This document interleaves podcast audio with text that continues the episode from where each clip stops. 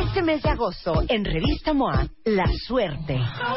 En portada, Emanuel nos abre su juego. ¿Estás buscando chamba? Lo que nunca debes preguntar.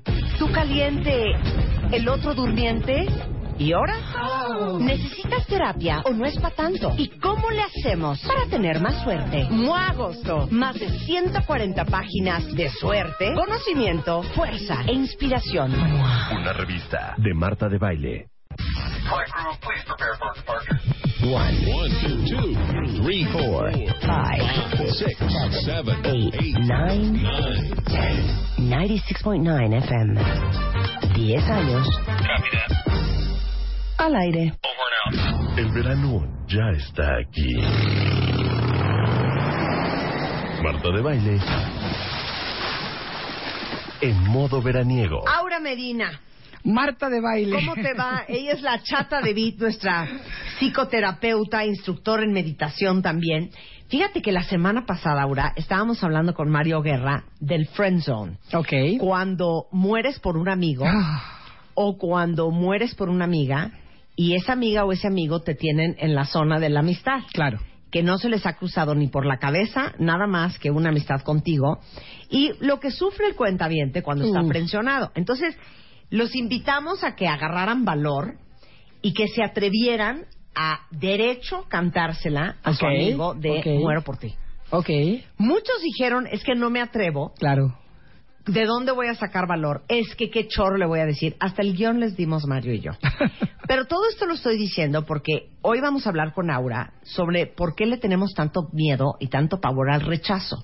Y creo que parte de la razón por la cual muchos cuentavientes no se han animado a cantarle derecho sus intenciones a su amiga o a su amigo es porque te da pavor que te rechacen. Te da terror. Efectivamente, la lista que traemos aquí nos va a ir como dando la luz, ¿no? De por qué hoy como adultos nos cuesta tanto trabajo hacer algo así, por ejemplo, decirle a alguien, bueno, me voy a animar, lo peor que puede pasar es que me diga que no, Claro. ¿no? Y bueno, pues sigo mi vida, pero por lo menos me tomo el riesgo. ¿O por qué te duele tanto cuando Ah. te corren de una chamba? ¿Por qué te duele cuando te lo tomas tan personal, Marta? Porque te puede, o alguien te dice, mira, de verdad no eres tú, soy yo, y a veces es así, ¿no? Simplemente no hay una química de ese tipo, o el trabajo que te están, que te están, este, que de- del cual ya te están despidiendo, igual no eres la persona para eso, y tú necesitas buscar algo más.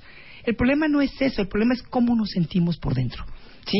Son situaciones, miles, que están constantemente activando esa heridita de abandono, ese miedo al rechazo, esa vergüenza de quién yo soy, de ser tan inadecuada, de que nadie me quiere, de que tal, todo ese choro que nos echamos todo el tiempo en la cabeza. A ver, voy a hacer una encuesta de opinión. A ver, Órale. cuentavientes, por Twitter o por Facebook.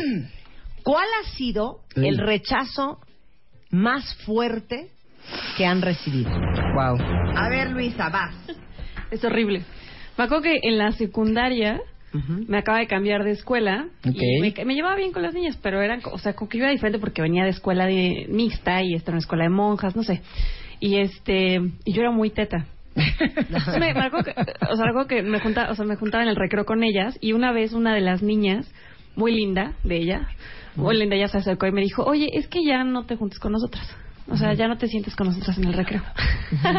y ya, ahí ¿Te quedó. dijeron O sea, así? me seguía llevando bien con ellas y todo y nos hablábamos y nos Horrible. restó, pero solamente me dijeron, porfa, ya no te sientes con nosotros. No, ya a esa edad. Fue horrible. Aquí cuenta bien te dice que su peor rechazo fue en quinto de primaria, que nadie se quería juntar con él. Es que esa es la edad más fuerte de todas. Y según yo, claro. no- ahorita me acordé, la verdad es que creo que mi mente lo había bloqueado porque no me acordé hasta ahorita que... Yo el Pero rechazo no. más fuerte que he tenido, se los comparto, tenía yo 19 años, acababa de empezar a hacer radio, estaba súper feliz en la estación Mm. donde trabajaba y como a los siete meses, y te lo juro que estaba haciendo yo un muy buen trabajo, me mandó a llamar el dueño de la estación y me corrió. Ay, Marta, qué feo. Y aparte a los 19 años o a los o a los 12 A o a los los 12, a 8 los- tienes el autoestima súper frágil. Entonces, si hoy a los 48 un rechazo duele, Claro. ahora imagínense cuando se está formando tu autoestima y tu personalidad. Y eso es lo que finalmente hoy nos provoca, porque podemos decir, bueno, yo soy una persona que normalmente funciono bien, ¿no? Sí. O que puedo manejar ciertas cosas. Yo he trabajado, de verdad que he trabajado en mí muchísimos años. no, y hay gente Marta. que no toma nada personal. No, pero, pero sigo sintiendo como una parte mía cuando algo, alguien afuera, hace algo que yo considero rechazo, porque, ojo, a lo mejor ni siquiera me está rechazando esa persona. No, eh, ni siquiera está haciendo algo para rechazarme a mí. Sí. Pero yo lo vivo como un rechazo y para mí Personal. eso me, Claro. me puedo hundir. Mira, aquí dice un cuentaviente que el peor rechazo es el de su papá, Claro. Que nunca Los quiso papás. tener una relación con él. ¿Sí? Y, y muchas veces, fíjate, alguien decía, fíjate qué bonito, alguien me dijo un día, el mejor regalo que mi padre alcohólico pudo haberme dado, la mejor prueba de su amor por mí fue haberse ido. Porque no tuve que vivir eso. Bueno, eso se, se, se dice bonito desde adulto. Pero para un niño chiquito, el que el papá no esté ahí, tenemos que entender una cosa, como niños nos agarramos de todo lo positivo, buscamos de alguna manera eh, ahora sí que, em, ¿cómo se dice? Este, tomar lo más posible cualquier experiencia positiva porque necesitamos nutrirnos. Entonces, cuando papá o mamá no pueden estar con nosotros porque son porque tienen que trabajar mucho, porque ya no se llevan entre ellos, porque tienen demasiados problemas, porque ellos mismos no saben cómo estar, lo vivimos como un rechazo hacia nuestra persona. No, el niño no entiende, Claro. no puede entender que mamá te- estaba enferma o deprimida, que papá no, no soportaba a mi mamá, entonces no podía estar en la casa. O sea, no entendemos, lo podemos justificar hoy como adultos, pero justificarlo no nos quita el dolor y no cierra la herida. Claro. ¿Sí? Tenemos que ir entendiendo. Y es fácil, no es tan difícil entender de dónde vienen todos estos miedos al rechazo. En el aquí y ahora los podemos ver. Eh, Dice un cuentaviente que el peor rechazo que ha sentido fue hace dos meses, que había una vacante en un puesto superior al que él tiene, y cuando preguntó si se le iban a dar a él, su jefe le dijo que no. Wow. Que él no tenía ni las competencias ni las capacidades todavía Claro. para tener ese puesto. Y el todavía puede ser una clave muy, muy beneficiosa porque a claro. lo mejor te lo dan y te sí, pero de que arde y duele, arde y duele, duele. horrible, duele horrible porque te regresa, es, es- es- es eso que te dispara y en ese momento vuelves a ser esa niña de 5 años en la secundaria, en la prepa, esa mujer de 19 años, esa bueno, esa mujer joven de 19 años, ¿no? Y vuelves a sentir el mismo rechazo que sentiste cuando tenías esa edad. Ahora, vamos a hacer una lista literal de todas las variables. Es es una de lista todo lo que te pudo haber pasado en tu vida que eres tan sensible al rechazo, porque como lo decía ahorita, yo sí conozco gente que no se toma nada personal. Yo de veras, yo- fíjate que yo no me tomo nada Yo personal. he aprendido, me ha costado porque ha sido lo pero más hay difícil gente que es jarrito de tlaquepaque, Sí, claro. cuentavientes, y que todos se lo No, toman personal. Y es bien difícil relacionarte con esa gente porque tienes Y que estar cansado. tiptoeing, ¿no? Tienes que estar como cansado. cuidando, ¿Tú todo claro. te lo tomas personal, Luz? ¿Pero por qué? ¿Todo crees que es personal? Todo creo que es personal. Todo, todo es como de, me lo, soy muy aprensiva. Todo me lo tomo muy en serio y sí, Te tomas todo muy a pecho. muy a pecho. A ver si de esta lista te cae algunas cositas, A ver, ¿no? vamos, a, ver. hacer, va- vamos a hacer ahorita la lista de algunas cosas que pudieron haber pasado en la historia de nuestras vidas que nos hicieron tan sensibles a que nos rechacen. Exactamente. Y esto, claro, sucedió en la infancia, con los padres, con tus cuidadores o tus tutores o lo que quieran decir. Fíjate, esta primera es, no me sentí bienvenida en mi casa. Y esto a lo mejor me van a decir, yo no me acuerdo. ¿No? Mentalmente yo no me acuerdo si, lo, si me pongo a pensar, pero hay una sensación dentro de nosotros como niños de cuando tú naces y tus padres se sienten, querían que fueras niña y fuiste niño, o viceversa, o en ese momento era muy difícil para ellos, O fuiste una sorpresa. o fuiste una sorpresa, O fuiste el pilón. ¿no? o fuiste el pilón, o se casaron por ti. Hay una forma energética sin palabras en donde tú sabes si fuiste bienvenido o no bienvenida en tu casa. ¿Fuiste ¿Sí? bienvenida, Luz? Ok, entonces eso no es. Esa, parte no fue. Siguiente. Pero bueno, eso tiene cada quien sentirlo Sí. dentro de sí. Y aquí puedes darte la siguiente, que es, tus padres se daban realmente el tiempo de estar contigo, de enseñarte, de guiarte. Porque hay padres que sí está, yo yo veo, yo tengo ejemplos de gente, de, de personas cercanas a mí que yo las admiro mucho porque de veras sacrifican mucho de sus eventos sociales o situaciones para poder estar con sus hijos, porque para ellos lo más importante es el desarrollo de los hijos dentro de cierta edad. Yo no creo que haya, eh, por mucho que mis papás hayan querido estar ahí. ¿no? No lo estuvieron. Yo, yo Sí. sé que no. Sí. ¿Sí? Ahora, para todos los que tienen hijos chiquitos y que todavía están a tiempo de salvar Claro. el punto dos, ¿por qué es tan importante para un niño que sus papás pasen tiempo de calidad, con ganas, no con impaciencia, Exacto. no de, a ver, vamos a jugar 10 minutos, ándale, para que ya no me estés dando lata, o, eh, ah, pues sí estuve contigo, sí te llevé a clases de ballet todos los Y, días. te- y andaba yo de chofer y todo el tiempo me sacrificaba, ¿no? ¿Por qué es tan importante para un niño que el papá o la mamá esté? Porque justamente si yo sé que esa, fíjate, el niño no tiene una idea de autoestima, no sabe lo que vale, no sabe lo que, lo, si él se merece o no. Con tus actos le estás diciendo, le estás reflejando eso a, a tu hijo. Si tú estás con él feliz, de, si tú realmente te sientes feliz, aunque sea una hora al día, esa felicidad tuya él la siente y se siente merecedor de ese amor, ¿sí? Y eso es lo que él va a buscar en su vida futura. O sea, el mensaje al final es, ¿qué tan importante seré yo como niño que mi mamá o mi papá, que es tan importante para mí y en el mundo, Quieren así estar conmigo. pasen tiempo y cancelaron Claro. la junta y dejaron el celular y no estuvieron mandando mails y mandó al diablo a mi tía Exacto. por prestarme atención a mí. Pero Ese que sea el mensaje. Claro. Si estás fingiendo, el niño lo va a sentir. Y va a haber una... Es que los niños, cuando somos niños, somos esponjitas energéticas. Lo estamos absorbiendo a un nivel totalmente no verbal. Sí. Entonces no podemos engañar a un niño. Entonces tenemos que, que- que aprender a estar de veras alegres, felices el tiempo que le demos a nuestros hijos, disfrutarlos, porque el niño lo está sintiendo y si no sabes qué va a pasar, que más adelante va a sentir que no merece que nadie quiera estar con él. Claro. Pues va a estar enganchándose en relaciones donde de verdad la otra persona no le dé atención. ¿No? ¿Eh? Y ahí viene todo el rollo de la herida de, de rechazo. Qué fuerte cuenta. Porque eso es lo que aprende, es Ya lo que aprendimos. les dolió a varios. Ouch. A ver, otra idea. Otra idea. Fíjate, este es fuerte. Uno de los y, lo y- es bueno mencionarlo porque a veces ni siquiera lo vemos como un problema. Se murió uno de mis padres. O desapareció. o desapareció O se fue o se, por enfermó sí. o se enfermó ya sea físicamente o mentalmente cuando algún padre está enfermo no tiene la capacidad para estar y no es culpa de ellos no estamos aquí para culpar al padre estamos aquí para decir qué me afectó a mí y cómo hoy puedo resolver esa parte ¿sí? si mi padre no estuvo porque se murió se enfermó mi mamá, mamá, claro. no eso obviamente me afectó y tengo que estar clara para entender por qué hoy no puedo relacionarme, me da tanto miedo que me rechacen, que no estén conmigo. O me relaciono con gente que continuamente actúa de forma que yo me siento rechazada. O inclusive te cuesta mucho ser emocionalmente íntimo o- y entregarte dar todo tu amor porque la gente que has amado se ha ido Se va. de tu vida. Entonces hay una sensación profunda De de, que si yo, abro mi corazón contigo, te vas a ir y me va a volver a doler. Claro. Pues ya no quiero. Y prefiero cerrarme y aislarme, ¿no? Claro. Fuimos físicamente abusados, obviamente. Y miren, aquí lo digo porque físicamente abusados puede ser el chanclazo famoso. Yo me acuerdo en Tabasco a cómo se usaban los chanclazos, de verdad. Y es una broma que luego ponen en el Facebook y todo, pero un niño de verdad no puede aceptar, no, no, no, no, no, no se nutre de ese tipo de educación. Si tú como madre a cada ratito me golpeas, aunque sea zapes y sea lo que sea, Pellizcos, lo que pellizcos, cualquier abuso físico, eso es lo que yo voy a buscar. Porque eso es lo que tú me estás enseñando que es el amor. Y mi, sensa- mi, mi, mi, mi, mi comprensión del amor se va trenzando con esa violencia, poquita, grande, del tamaño que sea, ¿no? Entonces, obviamente es algo que le estás dando a tus hijos. Hablo del abuso sexual, que es obvio, pero el abuso sexual no nada más es físico. A veces en situaciones, en muchas situaciones de matrimonio, los padres están peleados y toman a sus hijos como rehenes, literalmente. Los papás toman a las hijas como si fueran sus pequeñas espositas y las mamás a los hijos. Y eso se puede considerar un abuso sexual.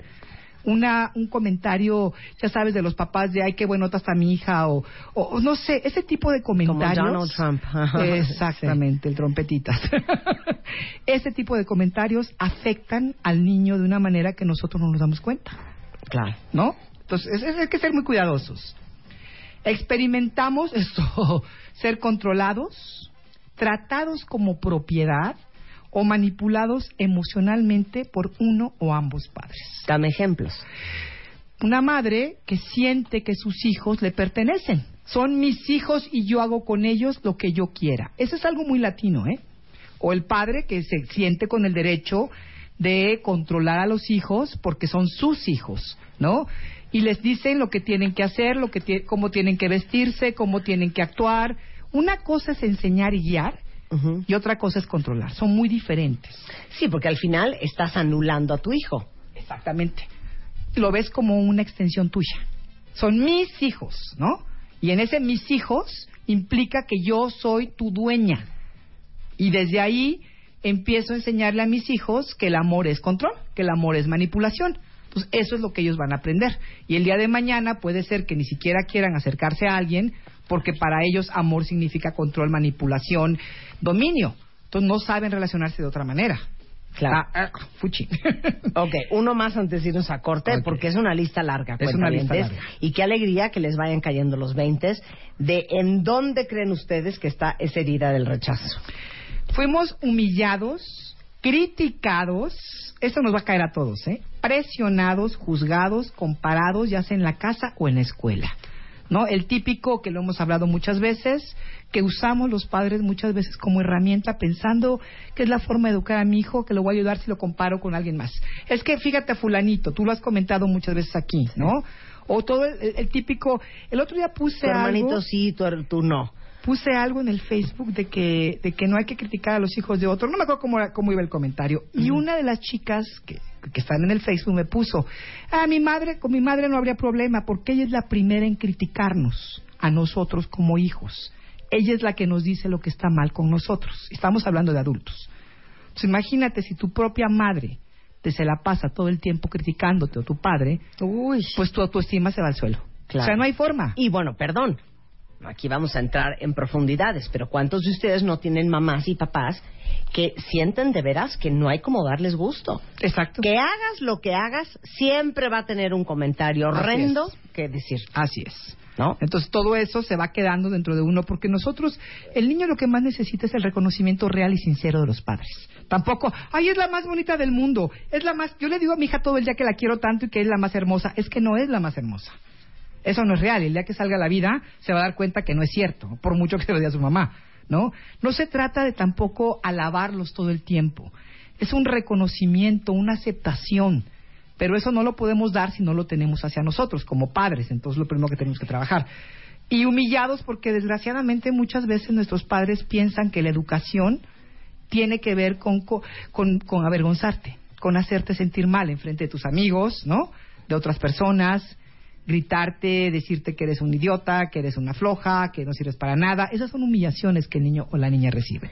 Bueno, yo creo que eh, por lo menos eh, alguien de ustedes ha tenido alguna de estas siete Seguro. que ya enumeramos, o cinco, ya no sé en, cuánta- en cuáles vamos. Pero el punto es que, qué increíble hacer un poco de conciencia de que, por supuesto, que estas cosas que te pasaron, que a lo mejor en su momento no les hiciste importancia, a unos, a unos sentimos eh, que tenemos más tatuado estas experiencias en la memoria, pero otros no tanto, por supuesto que han cambiado la forma en que vives el rechazo. Y de eso vamos a seguir hablando con Aura Medina después del corte. No se vayan. One, one, two, two, three, four, Five, six, seven, eight, eight, nine, nine, ten. 96.9 FM. 10 años al aire. Estamos de regreso en W Radio platicando con la chata de Vid, nuestra psicoterapeuta Aura Medina, de por qué somos tan sensibles al rechazo. Porque hay gente que nada se lo toma personal Ay, qué rico. y porque hay gente que es de veras un jarrito de tlaquepaque Sí. y todos lo sienten mucho. Exacto. Y estamos hablando de la herida del rechazo y dándoles algunos conceptos y algunas ideas de lo que pudo haber pasado en nuestras vidas que nos marcó con esa huella. Y fíjate, y entendiendo lo que tú decías ahorita antes de irnos a corte, Marta, cómo es importante reconocer que hemos vivido esto desde nuestra infancia como si hubiera sido algo natural y normal, ¿sí? Y muchas veces... en- O creyendo que no tiene consecuencias. No, diciendo, pues así fue y ya. Ujú. Esa era mi mamá, ese era mi papá, sí, pero obsérvate cómo te relacionas hoy.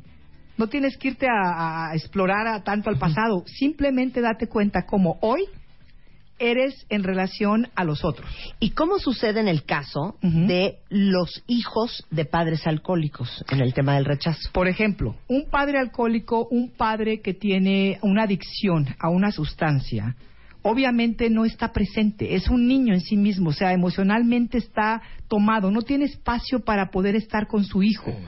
Su Dios, su, su, to- lo hace todo para Sí, poder o irse a la adicción. posadera o el alcohol o lo que sea. Eso es lo que necesita. Entonces, Sí. fíjate, en una familia donde hay un alcohólico, hay una serie de situaciones porque el alcohólico está pendiente del alcohol, la- el cónyuge está pendiente del alcohólico y los niños están sueltos. Aunque estén los padres Cállate, ahí Aura, es muy físicamente. fuerte lo que acabas de decir. Vean esto otra vez a ver si les checa si ustedes tienen un historial de alcoholismo en su familia. A ver. El alcohólico, obviamente, está buscando su sustancia de preferencia, ¿no? Bueno, alcohólico estamos hablando de alcohol, pero cualquier, cualquier adicción que haya tenido el- el- uno de los padres. El cónyuge está pendiente, su mirada está puesta en el adicto, Sí. no en los hijos, en el adicto, ¿sí? Y los hijos esperando que alguien los pele. Claro. Pues energéticamente no hay nadie que ahí porque están ocupados los adultos en su propio drama, en sus propios niños interiores heridos y lastimados y, y fregados. Entonces no hay forma de que alguien sostenga, nutra y apoye a esos niños que están ahí. Entonces esos niños crecen abandonados totalmente, aunque los padres hayan estado ahí físicamente y hoy te digan, es que yo ahí estaba y te hacía de comer y te hacía no sé qué, sí, pero la cuestión emocional, el vínculo necesario para la nutrición de un niño no estuvo ahí. Claro. Entonces, ¿qué vamos a hacer hoy? Pues vamos a decir, seguramente el, el- el- el adicto es el más importante porque era lo que mi madre o mi padre estaban pendientes, entonces me voy a buscar un adicto yo también.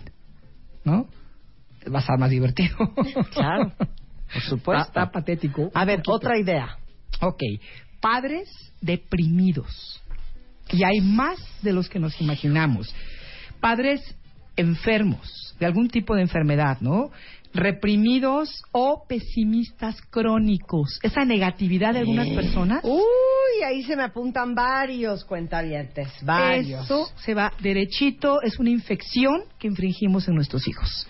Si yo soy una mujer enferma o que me gusta estar enferma o que todo el tiempo me la paso enferma, ¿en qué, dónde tengo para cuidar a mis hijos? ¿No? Yo como hijo me acostumbro a... ¿Cuántos niños no se acuerdan, o, o más bien, cuántos adultos no pueden recordar cuando eran niños que su sueño era salvar a su madre o a su padre? De su de tristeza, de su depresión, ¿no? Entonces creces queriendo salvar a alguien y te la pasas buscando gente deprimida, gente reprimida, gente negativa Sí. para poderlos ayudar, Claro. porque eso fue lo que tú querías hacer de niño. Perdón, este es un concepto precioso. ¿Cuántos de ustedes no son como dueños de un orfanatorio? Ay, caramba. Como dice mi mamá, mi mamá es especialista en recoger a los huérfanos del destino. Te lo creo. Ya sabes, a los que andan perdidos por la vida, a los que los papás no los pelaron, al que se le murió el papá, al que se le murió la mamá. Ella es directora de un orfanatorio y anda recogiendo. Y el Claro. otro día me dijo mi hija, mamá, tú estás idéntica a mi abuela.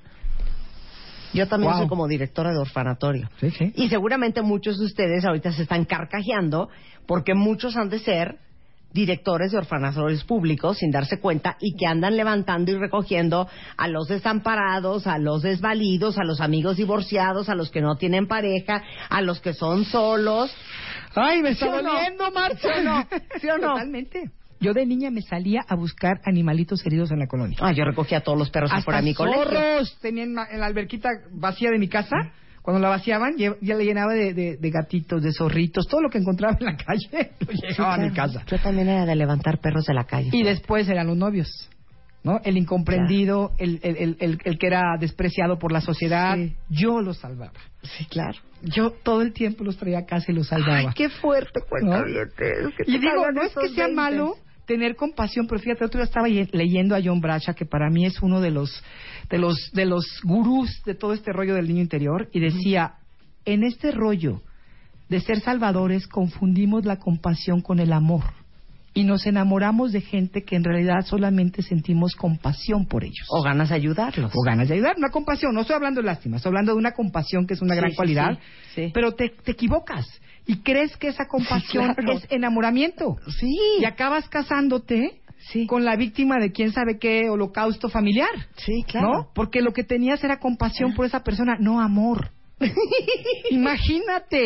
Está muy fuerte lo que Está acabas horrible. de decir, Está horrible. Confundimos la magnesia con la gimnasia, man. Y eso por el, por, porque toda la vida de chiquitos estábamos sintiendo esa parte por nuestros padres heridos, abandonados, ¿no? Y cómo se vuelve, cómo se enchueca la situación, porque en lugar de que los padres cuiden a los hijos, los hijos desde niños están cuidando a sus padres. Por eso le hemos dicho tantas veces, no importa qué especialista esté en el programa, Sí, no, bueno. cuando hablamos de niños, no sé por qué, volvemos a decir eso. Nunca le digan a sus hijos, tú eres el, el, el, el, el hijo mayor, No. tú eres el hombre de la casa y tienes que cuidar a tu mamá. No, o, tú eres la razón 10 de, años. tú eres la razón de mi vida. Yo no quiero ser la razón de la vida de mi mamá ni de mi papá. ¡Qué horror! ¿No? A mí se me hace de veras de, de- de película de terror. De nomás de ponerme a pensar que yo tengo que cuidar a mi madre o a mi padre desde que estoy chiquita y lo hicimos. Claro. Cargamos con eso, entonces no nos sorprenda que hoy en nuestras relaciones andemos enamorándonos de personas que, que, que vemos lastimadas, dolidas y que ni siquiera quieren ser rescatados. Y puedo hablar, abrir un paréntesis. Aguas con los que se estén divorciando. Sí. Porque es súper común que uno de los hijos se sienta responsable de uno de los papás. Claro. No, es clásico que se va a tu papá, de tu casa, y entonces, pues tú como tenías una conexión súper especial con tu papá, te sientes responsable Sí, de que tu sí, papá sí. no esté solo, A mí de que tu papá no esté triste. Claro. A los ocho años mis papás se separaron, no yo tenía más, pero una, una separación que hubo. Pero yo le escribía cartas a mi papá como si yo fuera su mamá. Sí, No sí. sé, 12 años, algo así Sí, tenía sí, yo.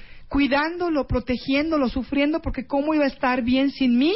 Claro. O sea, tamaña rescatadora, por el amor de Dios, ¿no? Y, y caemos en esos errores de, de que, de, de, fíjate, como padres. A mí me tocó una mujer que a mí me dio como el terror cuando la escuché. No la juzgo ni nada, pero sí es una cuestión bastante de, de, de miedo. Que me dice, es que yo sufro mucho por mi marido, no lo soporto, no sé qué. Lo bueno es que llega mi hijo y puedo llorar con él. O sea, a los hijos le cargamos el titulito de terapeutas, es mi mejor amigo y entonces voy y me, me, desahogo con mis hijos. No, prohibido. Tú eres el padre, tú eres la madre, búscate amigos, búscate terapia, búscate ayuda, pero no uses a tus hijos como tu cojincito emocional. Los estás lastimando, los estás condicionando para que esa sea la forma que se relacionen. Y luego te enojas porque traen a alguien raro a tu casa, ¿no? Claro. ¿Cómo andas con ese borracho que no sé qué? Pues que no te diste cuenta que tú lo enseñaste a hacer eso, a rescatar heridos, ¿no? Tácatelas. No, ahora sí me dejó de a cuatro, la chata de Vic. Vengo enojada, amiga. No, pero sí. Uno les enseñó. Uno les enseña a relacionarse a sus hijos. La madre y el padre, como decía el otro día, aquí lo dije en este programa, el padre del mismo sexo te enseña a amar y el padre del sexo contrario te enseña a recibir amor. Entonces, si yo a mi padre lo tuve todo el tiempo, eh, o sea, él no me lo daba porque estaba tan ocupado en sí mismo, en su adicción, en su rollo, yo voy a aprender a que la forma de yo tener una relación no es que me den, es yo estar dando todo el tiempo. Y dando de una manera que me canse y me drena, que no es linda. Oigan, y estoy leyendo aquí el texto de Aura. Hijo, y este sí les va a pegar a muchos. Los hijos de familias que guardaron secretos Chipi. es todo un tema. ¿Te acuerdas de aquella película buenísima inglesa, Secrets and Lies? A mí me encanta. Es una película muy vieja de arte, que todavía la vi en Polanco cuando estaba el cine de arte. Y habla de cómo de verdad los secretos en la familia enferman a la gente. Dame- no dame la ideas. situación. Sí. Vamos a hablar de algo muy común. Sí. Este, una hija soltera, Sí. ¿no? Nadie habla del tema. En, en- una familia que es muy reprimida, que a lo mejor sea muy religiosa o que para ellos es terrible. La, la divorciada. La divorciada. El tío gay. El tío ¿no? gay El o la tío tía gay. es una ¿no? joya. El Ah, tío gay. Nadie habla de eso. Claro que todo el mundo lo sabe. No lo pueden esconder del. El, mundo. el primo con discapacidad. Exacto. ¿No? ¿No? Eh, los hijos fuera del matrimonio de tu abuelo. No, bueno, bueno. O sea, nadie lo menciona. Todo está debajo de la mesa. Eso sí, hacia el exterior intentamos poner la, la, la fachada de la familia perfecta. Y es de risa, porque todo el mundo lo sabe. Todo mundo afuera se da cuenta Sí. que esa casa están locos o que hay algo ahí raro, ¿no? Y a veces uno cree hasta peor de lo que realmente es. Pero la familia se esmera en guardar el secreto. No, ahí te va otra. El suicidio de no, tu tío. bueno, que ¿No? no, no, ¿No no, que se murió? No se dice. Sí, no, se hables dice. de eso, por O sea, Dios. como que tú sacas las cuentas y Sí, dices, no, "Me no. late que se suicidó, pero nadie habla del suicidio. O no, o el, el- el típico niñito, ¿no? Que, que nadie habla de la tía que nunca se pudo casar porque a lo mejor perdió la virginidad o algo así. Sí. Y entonces el niño le dice, oye, tía, ¿por qué no te casaste? Niño, no digas eso, ¿no? Nadie Claro. quiere hablar del tema. Entonces, lo que daña no es el secreto en sí. Lo que daña no es lo que sucedió, sino la forma en que toda la familia lo trata. Es un secreto, no se habla de eso. Cuando un niño no es capaz de preguntar, de hablar, el niño tiene curiosidad y quiere saber qué está pasando. Y si tú como padre, con tanta represión que traes, no eres capaz de transmitirle a tu hijo una cuestión normal y natural de la vida, como es que tengas un hijo fuera del matrimonio, como, como es, no sé, cualquiera de los secretos que estábamos hablando, si tú lo tratas como algo terrible, el niño aprende a quedarse callado y eso lo enferma, Marta. Eso es parte, es la base de la familia disfuncional. Saber que hay un alcohólico en la familia, hablar al respecto te sana. Mientras tú lo sigas escondiendo de todo, según tú escondiendo, porque más o menos se da cuenta, todo el mundo se enferma en esa familia. Claro. ¿No? Es, es como ah, de miedo. Regresando un poco a lo que decíamos hace un momento, porque creo que ese es el caso de muchos. El, el, el punto número 21. Ok. Sí, sí, claro. Yo creo que es muy de, de nuestra familia, sobre todo Así porque es. tenemos tantas familias en donde la cabeza de la familia es una madre soltera Exacto. en México, ¿no? O tiene que trabajar o lo que sea, sí. ¿Cuál es? Tuvimos que tomar demasiada responsabilidad demasiado pronto y no tuvimos tiempo de jugar y ser niños. Parte de la irresponsabilidad, o no, no, no llamémoslo irresponsabilidad, pero el niño tiene un proceso. Lo hemos platicado muchas veces, tú lo has hablado con otros especialistas. El niño no puede hacerse cargo de los, ni de los hermanitos a los ocho años. Un niño no puede hacerse cargo de una mascota a los cinco años. Le compré el perrito para que aprenda a hacerse responsable y el que sufre es del pobre perrito. Y luego lo regalan, ¿no? Tú tienes que enseñarle a tus hijos y darle la responsabilidad que va de acuerdo a su edad.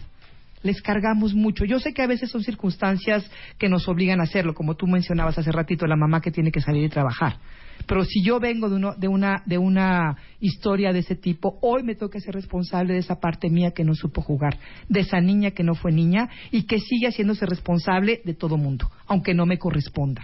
Porque si no, voy a entrar a las, a las relaciones desde el control, desde ser Claro. la responsable y me voy a sentir responsable de la tragedia de todo mundo, que Claro. es lo peor. Claro. ¿No? Ahora, toda esta lista que les dimos, y hay más puntos que pueden ver arriba en martadebaile.com, esto es lo que nos afectó directamente en cualidades.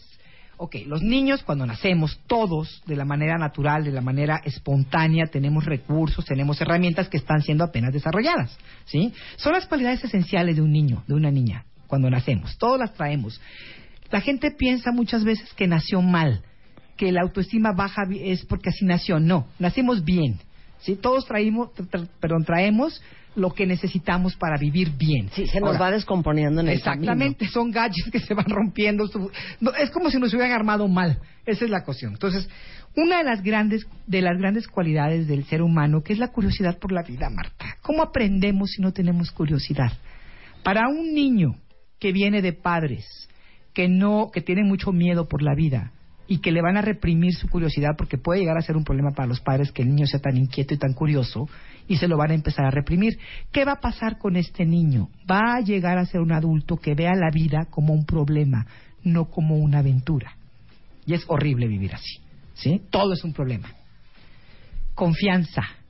Todos nacemos con confianza y es de las primeras cosas que se nos rompen. ¿Sí? La forma en que nos tratan nuestros padres, las promesas rotas, las palabras que dicen y los actos es como, ¿no? Este, la incongruencia que hay entre lo que mi madre dice y lo que hace, o lo que mi padre dice o me enseña, no fumes mientras fuma, por ejemplo, es como, a ver, no seas incongruente. Entonces, esa confianza se va rompiendo y, y aprendemos a ser adultos desconfiados de todo. Entonces, ¿cómo nos vamos a acercar a alguien? ¿No? Si tenemos tanta desconfianza, apertura por la vida. Nacemos abiertos, queremos vivir, queremos tener experiencias y vamos cerrándonos, vamos cerrándonos, vamos cerrándonos hasta que a veces hasta nos aislamos. De una manera, de veras, nos, retiramos del mundo. Optimismo y entusiasmo. Cualquier niño ve la vida con mucho optimismo. Y no estoy hablando de un optimismo fake, así de que somos los más optimistas del mundo y sonreímos todo el tiempo, porque eso tampoco es real. Pero necesitamos el optimismo, la esperanza para vivir, porque si no, vemos el mundo como está, nos vamos para abajo. Inocencia, ¿no? Nos rompen la inocencia. De una manera nos traicionan muchas veces. Flexibilidad, el niño trae, es, el niño es un ser flexible. Nosotros lo enseñamos a ser totalmente rígido. Lo rigi- rigidizamos o lo volvemos un ser que no tiene estructura. Imagínate un muñequito sin, de trapo que no tiene ninguna estructura dentro. O demasiado rígido. Son como las dos partes ese saber relacionarnos, entender que hay una interdependencia, a mí me encanta lo que decía Carl Jung, somos como islas, somos independientes, pero somos interdependientes. Imagínate una is- muchas islitas que están este que están que están conectadas a través del océano. Todos los seres humanos somos interdependientes. Cuando nuestra dependencia de niños, que es natural, no es tratada de la manera que debe ser, rompemos esa capacidad de intercomunicarnos con los demás. Y cuando traes todo esto, incluyendo tu herida espiritual, bueno, ¿cómo se manifiesta en el rechazo? Bueno, obviamente todo esto te hace una persona desconfiada, un adulto desconfiado, no crees en nadie. Y a lo mejor ni siquiera te das cuenta que traes tal desconfianza. Y la desconfianza es una de las, digamos, es uno de los núcleos principales de nuestro niño interior. Es lo que más traemos adentro. Nos da mucha, mucha desconfianza cualquier cosa. Entonces, ¿cómo te vas a aventar a vivir la vida con tanta desconfianza? Traemos mucho miedo, miedos congelados, Marta, no un miedo na- Sí, natural sí, y normal. sí. No, y aparte, todo esto. ¿cómo no te va a pegar un rechazo? No importa de qué tipo sea. Claro. Si tienes tu autoimagen y tu autopercepción tan frágil. Porque el que cosita. se siente Juan Camaney, si el- la fulana no lo pela, le da igual, porque él se siente Juan. Camaney. Sí, sí, sí. Y si sabes y tienes la certeza de que eres un gran, gran profesional, si te corres de un trabajo, pues no te hace tanta mella, porque sabes que eres un gran profesional. te sabes capaz, ¿sabes? Hay una autoconfianza. Y aquí tú dijiste se siente Guancamana y también hay que tener cuidado, porque la verdadera autoestima no es arrogante, ¿sí? Ni, ni tampoco se va hacia abajo. Ni siquiera tienes que competir con nadie, compites contigo, te buscas Sí. a ti y tienes confianza y estás relajado en lo que tú eres. Y dices, bueno, me corren un trabajo, sé que voy a encontrar algo mejor para mí, ¿no? Algo va a pasar, quizá pase. Claro. Voy Claro. a poder salir adelante. Claro, pero piénsenlo así. ¿Cuántos de ustedes no han No, cortado bueno. una relación, este, no importa si es divorcio o noviazgo, y dicen, es que nunca voy a encontrar a nadie más? Esto que acabas de decir, Marta, eso es lo principal. Cuando yo les pregunto, ¿por qué tienes tanto dolor de que se fue fulanito si la relación era tan mala? Es que mi creencia es que nunca va a aparecer nadie más. Nadie más, al menos él me quería. De la Sí, forma que claro, fuera, pero, pero al menos me ¿saben quería. qué es lo peor? Que no importa si eres guapa, fea, este, No. rico, pobre, no importa cómo seas, mucha, muchos de nosotros en algún momento de la vida dijimos, es que no va a llegar nadie más para A mí. los 14, a los 19 años, ¿te acuerdas? Ay, no, hija. Yo me acuerdo a los a 18 los 34 años. y a los 43. Y, y exactamente, y vuelves a vivir no sé qué, y el año antepasado también es que jamás voy a volver a amar a nadie más. Nunca me va a amar nadie así. Sí. ¿no? Claro que sí, los, los amores son como los camiones, se va uno y viene el otro, de verdad que sí. La vida no se acaba hasta que se acaba, pero el miedo que traemos al rechazo, el terror al sentirnos que no somos dignos de que alguien llegue y nos ame, nos hace que nos agarremos hasta de las uñas de cualquier pelafustán o Estoy, pelafustana. estoy- estoy ¿no? totalmente de acuerdo. ¿Qué más quisiéramos que darles un chocho para que se les No, curaran bueno. todas estas heridas? Pero Sería no, chiquitos. Hay que chambearle y hay que chambearle mucho. Así es. Tenemos curso con Tengo Aura un curso Medina. maravilloso que es precisamente abrazando a tu niño interior, entendiendo todos estos miedos, todos este este terror que tenemos a los Traumas, rechazos, los heridas, traumas, heridas, ujú, todo lo que hemos hablado aquí, ¿no? Y aprender cómo hacernos cargo hoy de ese niño o de esa niña que tuvo que trae tantas carencias, tantos vacíos y tantos miedos. Va a ser aquí en el DF el 5 y el 6 de septiembre y volveré a dar otro en Guadalajara en octubre, pero para el de septiembre, que es aquí 5 y 6 de septiembre, abrazando a tu niño interior, a tu niña interior, de veras no se lo pierdan. Es No, y de veras no se pierdan el programa que vamos a tener mañana con Tere Díaz, que justamente vamos a hablar, Aura, de si necesitas terapia o no necesitas terapia. Por favor. Pero, pero yo siempre he creído que la terapia es maravillosa. Ya olvídense para resolver un problema No, específico no, y un momento de crisis. Para entenderte Eso. y entender cómo eres, por qué eres como eres, de dónde viene lo que piensas, lo que crees, lo que sientes, y desenmarañar todo, Todo esto de lo que hemos hablado, por ejemplo, hoy. tu solución, tu, res- tu, tu resolución como ser humano es el autoconocimiento. Si tú no te conoces, olvídalo. No importa a qué curso vayas, a qué, que te tomes, que, a quién leas, no hay forma de salirte de eso. De, ese- A de ver, esa entonces, maraña. ¿cómo hacemos para ir al curso? Ok, escríbanme por favor, amor o codependencia arroba hotmail.com. Twitter es arroba Aura Medina W o la página oficial en Facebook que es Aura Medina de Witt. Te adoramos, Aura. No, yo los quiero mucho. Ya ven qué bonito es conocerse. Y yo estoy leyéndolos en Twitter y me doy cuenta que a muchos les caen muchos veintes que de repente dices, claro, Claro, y, ya entendí todo. y eso te ayuda, te y da ese una es el primer paso Sí. para entender por qué reaccionamos como reaccionamos, por qué nos relacionamos como nos relacionamos y por qué nos duele tanto Ay, lo sí. que nos duele tanto. Porque si no nos quedamos pensando que estamos mal. ¿No? Pero que además no nomás estamos mal, que no tenemos solución. Claro. Entonces mejor hay que ver que sí estamos mal, pero sí tenemos solución. ¿no? Gracias, Sí hay Aura. formas. Gracias a ustedes. chicos. Bueno, ya saben que el Twitter de Aura es Aura Medina W en Twitter, Yes. para que la busquen. Y nosotros estamos de regreso mañana en punto de las 10 de la mañana. Cuenta bien, no se vayan, hay mucho más que escuchar en W. Ahí viene Fernanda Tapia y todo su posse, así es que nos vamos, pero mañana estamos de regreso. Bye. Este mes de agosto, en Revista MOA, La Suerte. En portada, Emanuel nos abre su juego. ¿Estás buscando chamba? Lo que nunca debes preguntar. ¿Tú caliente? ¿El otro durmiente? ¿Y ahora? ¿Necesitas terapia o no es para tanto? ¿Y cómo le hacemos para tener más suerte? MOA Agosto. Más de 140 páginas de suerte, conocimiento, fuerza e inspiración. Una revista de Marta de Baile.